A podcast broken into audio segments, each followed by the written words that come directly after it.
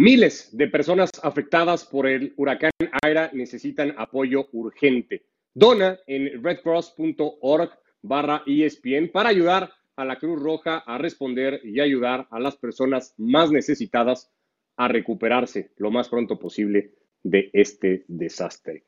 Comenzamos ya esta edición de Fuera de Juego en el previo de la eliminatoria de Conmebol de la fecha que se juega hoy, algunos partidos en desarrollo, otros por comenzar con Andrés, con Richard, con eh, Alexis igualmente. Argentina sí va a jugar, lo va a hacer en un ratito Andrés ante Bolivia, después de no haber tenido su participación el otro día ante Brasil.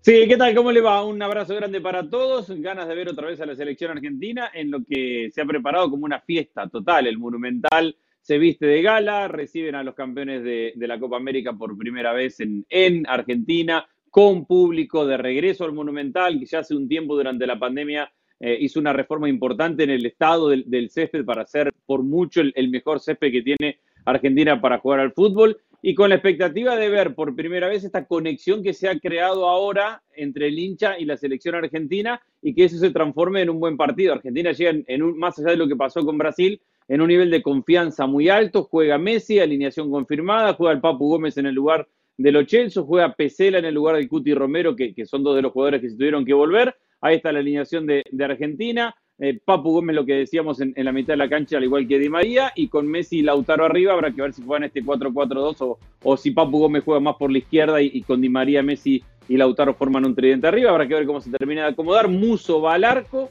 porque tampoco está el arquero que venía siendo titular, que ha regresado a Inglaterra. Así que Argentina se prepara para una fiesta tratando que esa fiesta no lo desconcentre del objetivo final, que es ganar los tres puntos en el partido, si se quiere, más cómodo que te brinda esta eliminatoria.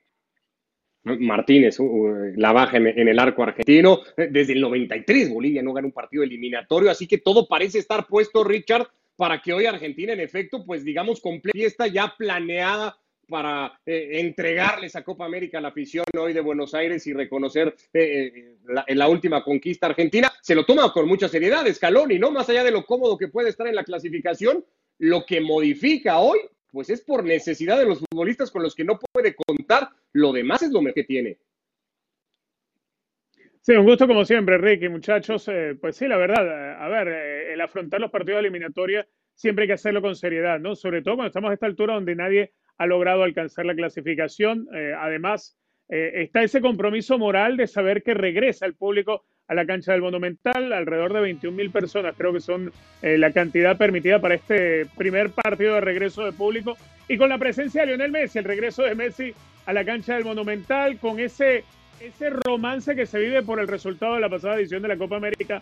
Es decir, que en lo sentimental puede ser un gran momento. Además, aquí hay un examen importante para Leonel Scaloni. Si bien le costó y mucho encontrar jugadores de su confianza, como es el caso de los Chelsea, uno de los que ha servido para que él descanse parte de lo que es la gestación de juego de la selección argentina. Hoy no poder contar con los Chelsea es una prueba interesante, ver lo que puede aportar el Papu Gómez. A lo largo de las últimas horas se, se llegó a especular cualquier cantidad de, de nombres para ese puesto, pero parecía todo indicar que iba a ser la mejor opción, la del Papu Gómez, por la cual se ha eh, decantado para este partido frente a los bolivianos. Una Bolivia que viene de ser goleada por Uruguay, que también está atravesando un momento difícil, pero atención porque en Bolivia está el goleador de la eliminatoria, está Marcelo Moreno Martins.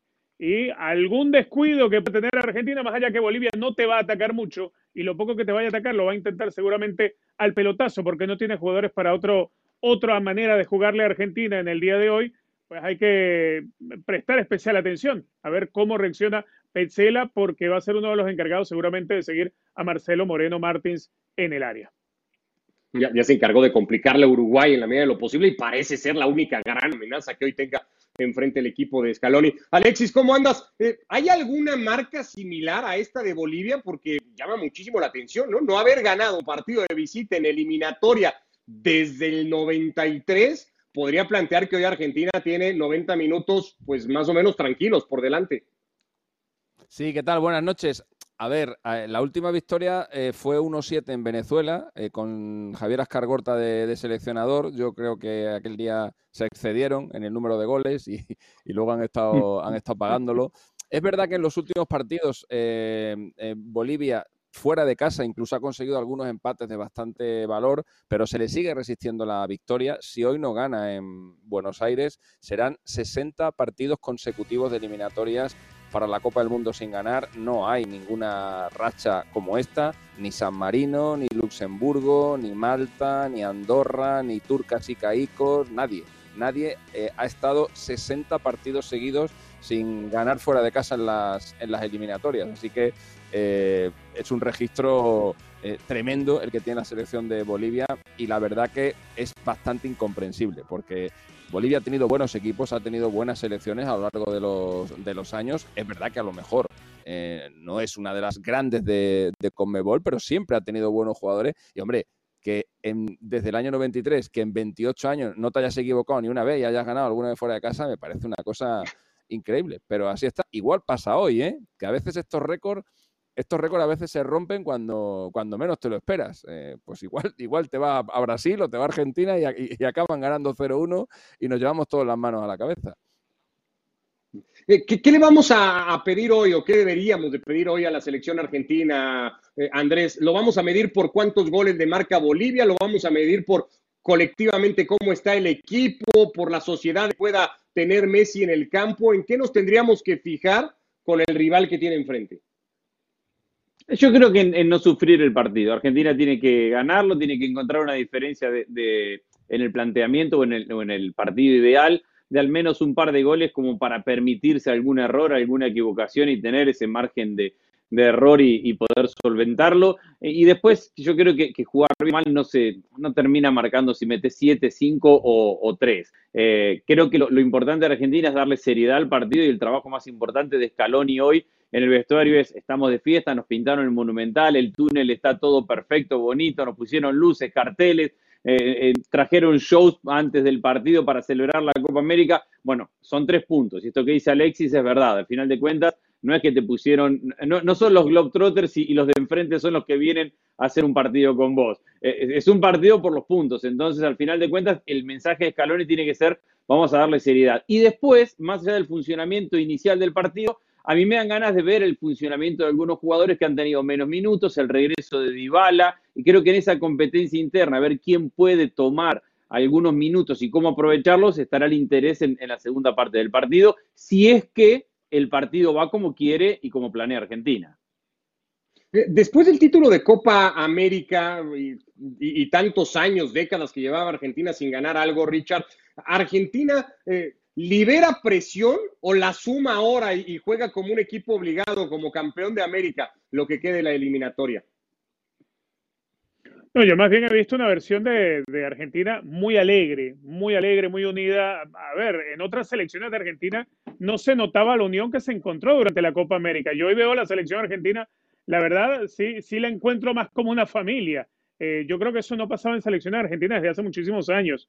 Y parte de eso no solamente es por, eh, por, haber logrado el título de la Copa América, sino creo que hizo muy bien Scaloni en, en haber hecho aquella burbuja que hizo durante toda la Copa América, mantener esa convivencia del grupo. Eh, prácticamente también se termina la Copa América y algunos se van de vacaciones juntos. Es decir, eh, logró hacer homogéneo todo y hoy en día veo una selección argentina que más allá de la, la presión que pueda existir porque eres campeón de América, porque Argentina siempre se le va a exigir que salga y y sea protagonista en todos los partidos que juegue. Hace mucho tiempo yo no vi una selección argentina tan relajada y tan tranquila, pero tan seria y tan concentrada en lo que debe hacer. Yo no veo a Argentina para nada preocupada por la presión, sino simplemente consciente de lo que debe hacer y es lo que está saliendo a hacer en cada partido. Ahora, Ricardo, ¿es más presión tener a Messi y no ganar que haber ganado y, tener confianza ahora para ir adelante, porque la presión que tenía Argentina es que eh, había tenido o ha tenido o tiene a uno de los mejores jugadores de la historia y se le iba pasando la carrera de Messi con dos finales de Copa América, una final de Mundial, todo, todo ahí casi y sin ganar. Creo que la mayor presión era esa, era se te está yendo Messi y no ha ganado. Creo que hay más sensación de liberación, de optimismo, de confianza. Ha crecido mucho Argentina simplemente por haber ganado una, final en el Maracaná, simplemente entre comillas, ante Brasil. Eh, es tan claro, es, tan notable el cambio que una definición por penales o dos contra Chile perdiendo Copa América te significa una presión y una crisis total y una victoria en el Maracaná contra, Argentina, contra Brasil te genera ahora este ambiente de positivismo, de la gente empujándote, ha recuperado conexión con la gente esta selección. Y, eso no es poca cosa para el equipo de Scaloni. En el medio de todo esto, por cierto, surge una especie pues de breaking news y lo vamos a dar así, y es que acaba de hablar hace nada el presidente de Conmebol, Alejandro Domínguez, en el marco del partido Argentina, de que el que vendrá más tarde Brasil contra Perú, de la eliminatoria en general o de esta fecha, Alexis, y entre otras cosas ha dejado una declaración que dice, si de la Colmebol hubiera dependido, el partido el otro día en Sao Paulo se jugaba entre Brasil y Argentina. No sé si es algo para terminarse de lavar las manos, para seguir eh, eh, este pleito que tiene claramente abierto en este momento con Mebol, las ligas, el UEFA, con la FIFA por el Mundial, pero hay claramente un señalamiento al organismo de Gianni Infantino. A ver, yo, yo creo que las, soluciones eh, que está barajando FIFA ahora mismo y que no van y que yo creo que no va a haber una, decisión eh, en poco tiempo, entre otras cosas porque a medida que avance la, eliminatoria y a lo mejor Argentina y Brasil eh, si siguen con el camino que llevan, igual consiguen la clasificación y se pueden ahorrar el partido, que yo creo que es una de las opciones que, que más posibilidades tiene de darse, pero digo, las opciones que están barajando son darle el triunfo a Brasil, eh, en, este, caso, por lo que a mí me cuentan en FIFA, esta es la menos probable, porque evidentemente sería ir contra, contra el, comunicado en el que le dijeron a Conmebol eh, los cuatro jugadores argentinos pueden, pueden jugar. Claro, si ellos le permiten a, esos cuatro jugadores jugar y luego el partido se suspende porque esos cuatro jugadores no juegan y le acaba dando los tres puntos a Brasil, sería como ir contra, contra su primera decisión, con lo cual esa es la opción menos probable.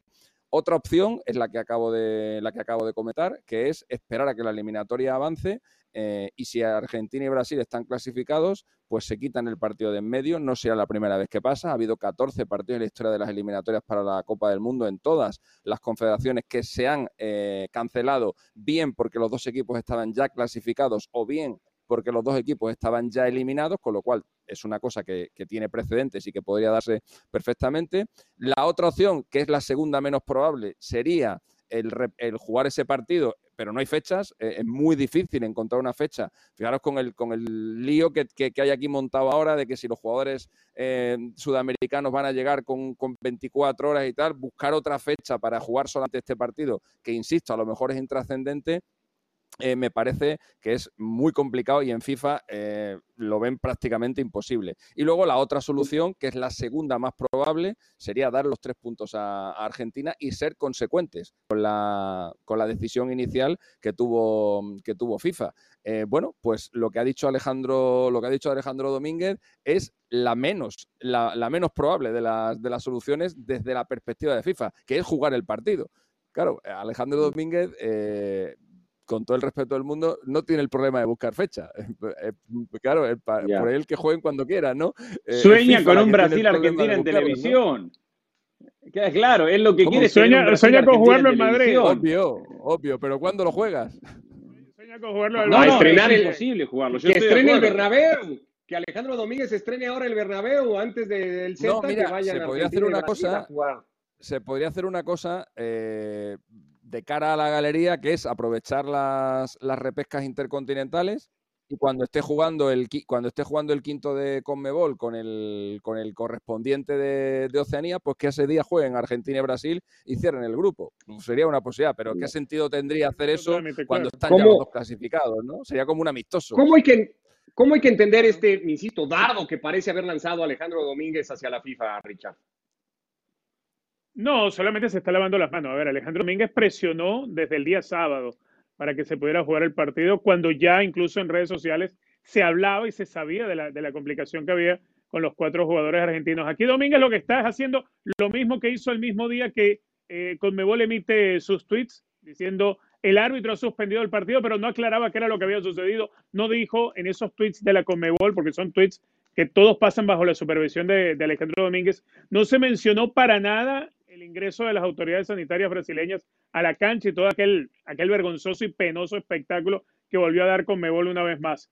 Eh, lo que aquí hace es entregarle todo a FIFA y ya, y bueno, que lo resuelva el pecho frío de Jan Infantino. Nada más. Eso es lo que hace Alejandro Domínguez. Eso es lo que está haciendo Conmebol y así se ha venido comportando. Pero, pero Richard, eh, de verdad, aquí es, ya, te lo digo con respeto, eh, pero es ya ganas de darle a Conmebol por todo. Es que estas eliminatorias son una competencia de FIFA. Eh, exigirle a Conmebol responsabilidades por algo que no depende de ellos. vale que las declaraciones de, Alejandro Domínguez pueden, pueden, no ser las más adecuadas, vale que, que propone una solución que es difícil de dar, pero culpar a Conmebol de lo que pasó el otro día cuando es una competencia bajo la tutela de FIFA Permíteme, Alexis. No, tiene sentido. Alexis, nadie lo está culpando, nadie lo está nadie está culpando a Conmebol, nadie está culpando a Domínguez. Lo que te estoy diciendo es que se está lavando las manos. A ver, cuando se, se realizan los partidos de eliminatoria, es lo que tiene que hacer. permíteme, permíteme, te, te explico mi punto. Sí, sí.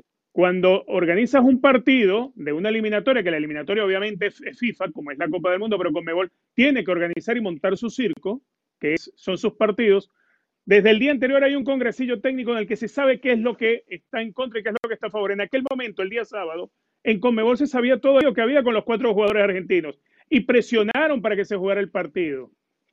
Un tema FIFA, claro que es un tema FIFA, pero ¿quién es el encargado de montar el partido? No es Conmebol. No es Conmebol el que organiza la eliminatoria sudamericana, trabajándole obviamente a FIFA o respondiéndole al Mundial del torneo de FIFA del cual Conmebol es miembro.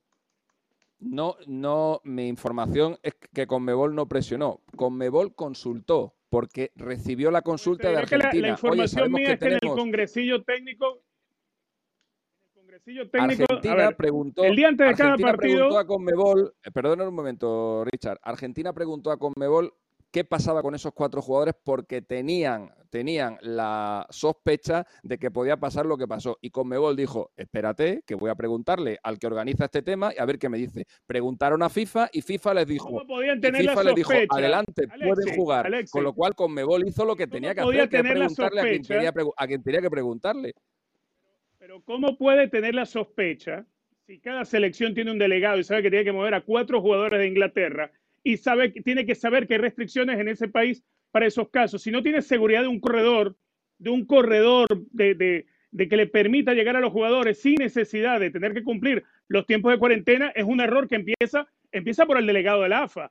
Entonces, no me digas a mí que, que AFA no sabía y que estaban preguntándose el sábado, el día sábado, en el congresillo técnico, eso se habló, los congresillos técnicos, y tú lo debes saber porque en Europa también se hace, un día antes de la eliminatoria se escoge hasta el color de la camiseta que tiene que llevar los arqueros hasta eso. Y se tenía conocimiento de lo que estaba sucediendo. Y Conmebol presionó en ese momento. no es que Argentina no sabía lo que estaba pasando. Argentina sabía lo que estaba pasando y Brasil lo sabía y lo sabía Conmebol. Aquí no hagamos que, que, estamos preguntando para que Conmebol levante el teléfono y llame a las autoridades sanitarias. No, eso no es así. Eso se sabía lo que estaba pasando. Se sabía porque se, hasta se manejaba en redes sociales, Alexis. Lo manejaba cualquiera que tuviera Twitter, sabía lo que estaba pasando. No lo sabía Argentina y no lo sabía Brasil y no lo sabía Conmebol. Que sí lo sabían. Sí lo sabían. Lo único que querían ah, era un documento entonces, oficial. no me digas que eso es lo que, te dijeron porque entonces te lo que querían, pero, Richard, lo que querían era un documento oficial y ese documento oficial permitiéndole a esos cuatro jugadores jugar solo se lo podía dar FIFA y se lo dio. Y ya está. Y el papel de Conmebol fue hacer de intermediario. Ya está. Eso es lo que pasó.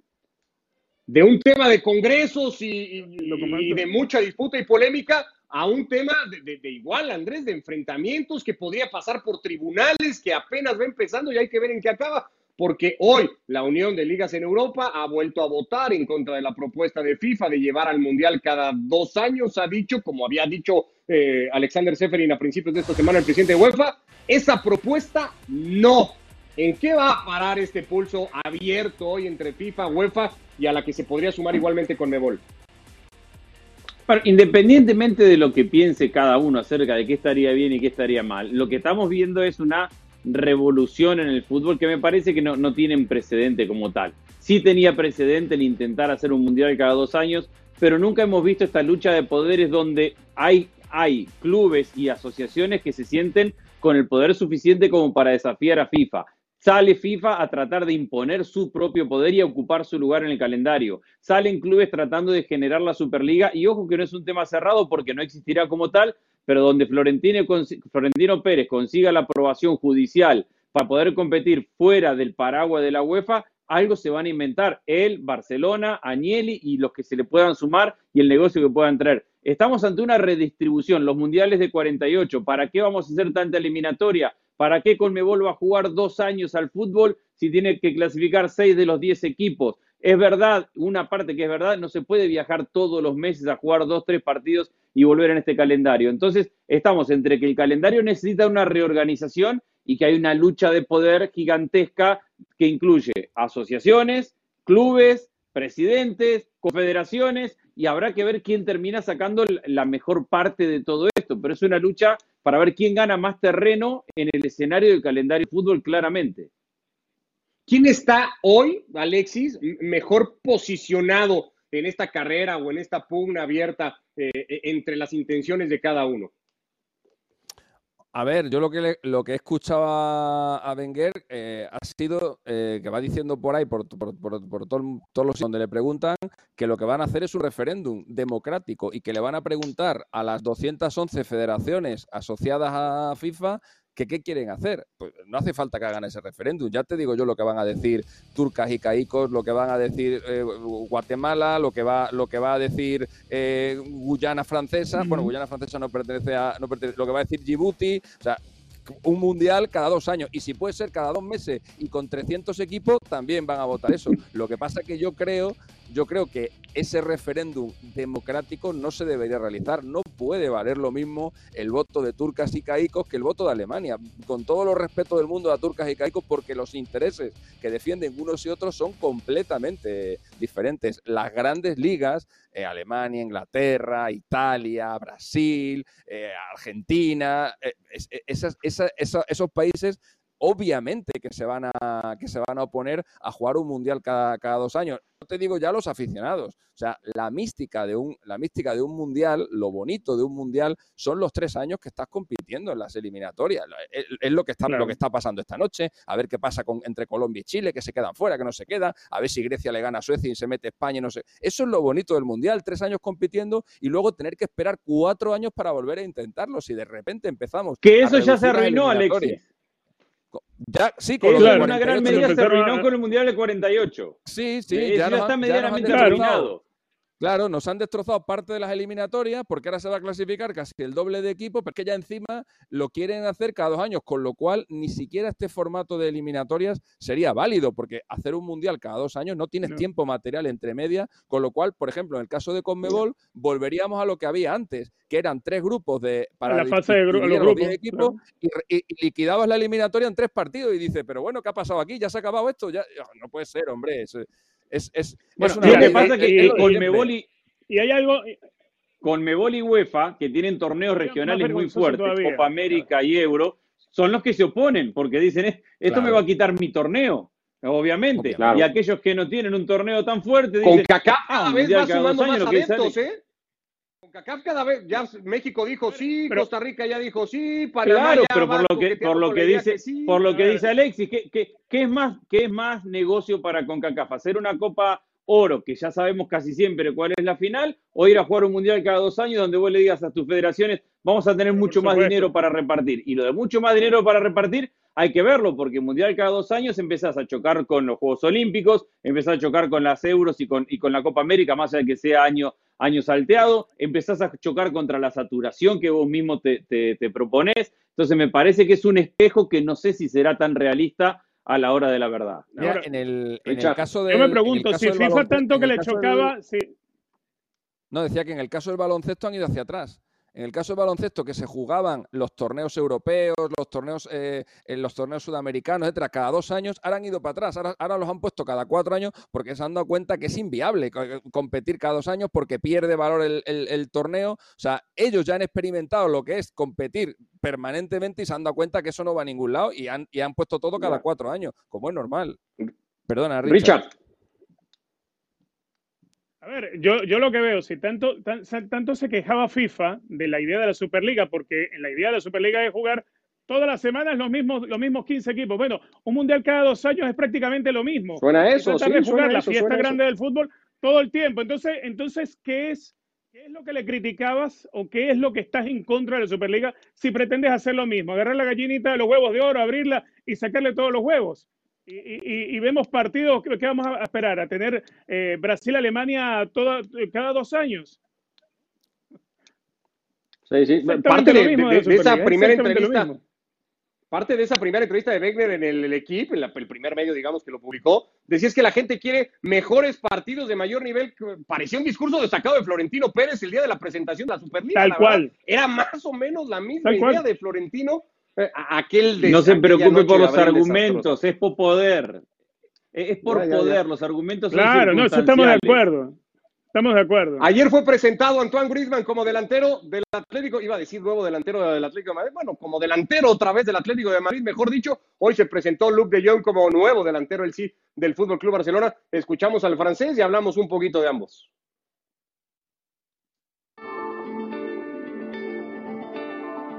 Muy contento, ¿no? Muy feliz, sonrisa de oreja a oreja. Llevo, creo, 10 días sin poder dormir porque estaba esperando ese momento y la verdad que estoy, lo estoy disfrutando y, aprovechando con, con, mi familia.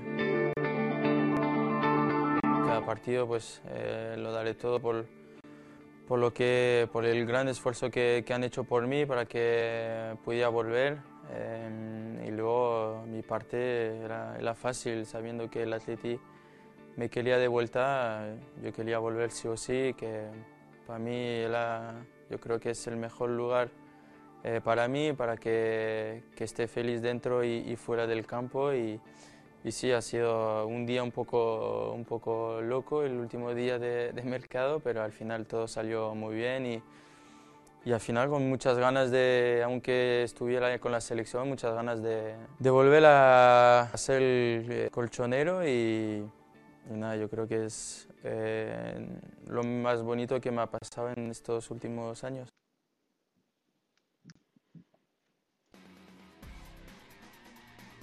Queda por ver cómo lo va a recibir el Metropolitano y, buena parte de la afición del Atlético. Esta fue la primera etapa del francés con el Atlético de Madrid de 2014 a 2019. 257 partidos, marcó 133 goles, levantó tres títulos, fue una referencia no sé si el mejor de ese Atlético de Madrid, pero después se fue como se fue y hay que ver cómo lo reciben. Presentado hoy Luke de Jong, habló de su sociedad con Memphis Depay, nos entendemos sin hablar, nos dijo, me ilusiona jugar con él, soy un delantero del tamaño del Barcelona y que puede cumplir con las necesidades del equipo, dijo el holandés. ¿Quién va a servirle mejor a este proyecto? ¿Griezmann al Atlético, Andrés, o Luke de Jong al Fútbol Club Barcelona? No, Griezmann es mucho más jugador que, que Luke de Jong y, me parece que no hay punto de comparación. Me parece que, que Luke de Jong será un jugador utilitario, un capricho del técnico, es darle algo. No, no, no le veo mucho más a Luke de Jong en el Barcelona. Cambio a Griezmann sí, le veo potenciando un equipo que de mitad de cancha para adelante hoy compite con cualquiera a nivel mundial y ahora Simeone tiene otro problema. Simeone tenía el problema de cómo potenciar lo que tenía para lograr competir al máximo nivel. Ahora se encuentra con el problema opuesto. Tiene tanto que tiene que gestionar un vestuario para, con todas las figuras y los nombres y la calidad que tiene, poder tener a todos los jugadores contentos. Es el problema opuesto al que ha tenido siempre Simeone. Eh, Griezmann vuelve al Atlético de Madrid a jugar eh, en la misma función que jugaba Richard antes de irse al Barcelona o este Atlético es distinto? No, este es distinto. A ver, eh, aquel Atlético de Madrid en el que estuvo Griezmann, eh, que a ratos tenía que acompañarse o con Morata o con Kalinic. Ahora es diferente. Ahora tienes que buscar hacerte un lugar que creo lo, va a lograr y, los va a terminar acomodando el Cholo Simeone. Entre él, Mateus Cuña, que también llega, eh, Luis Suárez. Es decir, es diferente el escenario al cual llega hoy Antoine Griezmann, que vuelve a ser otra vez para el Atlético de Madrid ese, ese buen negocio para el equipo colchonero y y malo porque le viene barato del Barcelona y ahí enumeramos al Guaje Villa, por ejemplo, le llega a Griezmann. Ahora siempre agarra algo bueno el Atlético de Madrid cuando se siente con el Barcelona a negociar. Además, Griezmann le llega cedido a préstamo. No hubo que pagar lo que esperaba Barcelona que pagaran por él. ¿Cómo le va a ir, Alexis, en el Metropolitano Antoine Griezmann el primer día?